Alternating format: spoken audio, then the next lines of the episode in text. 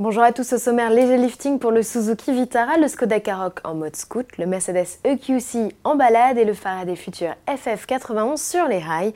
Des SUV et encore des SUV, l'engouement des Européens pour ces modèles ne faiblit pas, la preuve.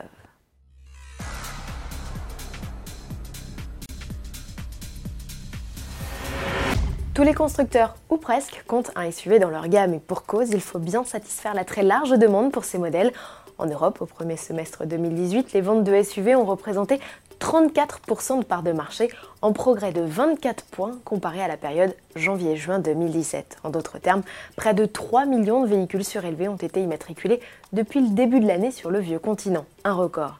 Si les plus plébiscités demeurent les modèles compacts, les SUV citadins ont enregistré un boom de leurs ventes avec plus d'un million d'unités écoulées. Volkswagen peut dire merci au T-Roc.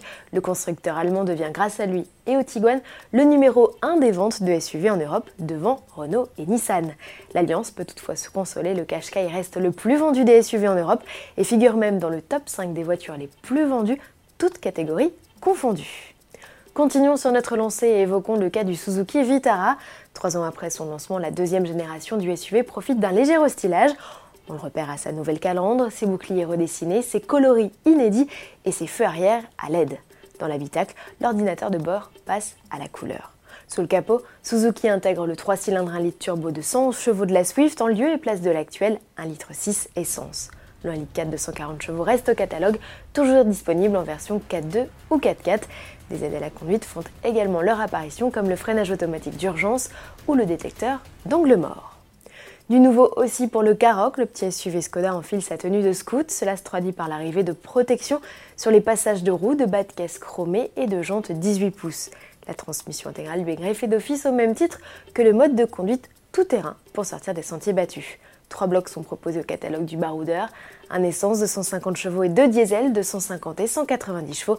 À l'exception du petit mazout, tous profitent de la boîte DSG à cet rapport, le Karoq Scoot fera l'actualité Skoda du mondial de l'automobile de Paris.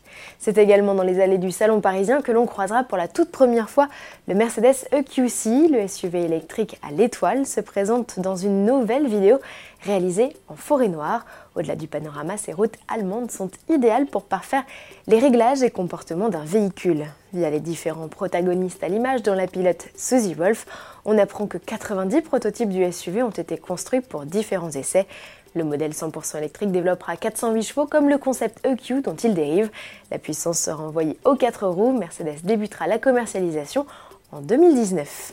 Et puisqu'il est question de SUV zéro émission à l'échappement, Tesla peut trembler.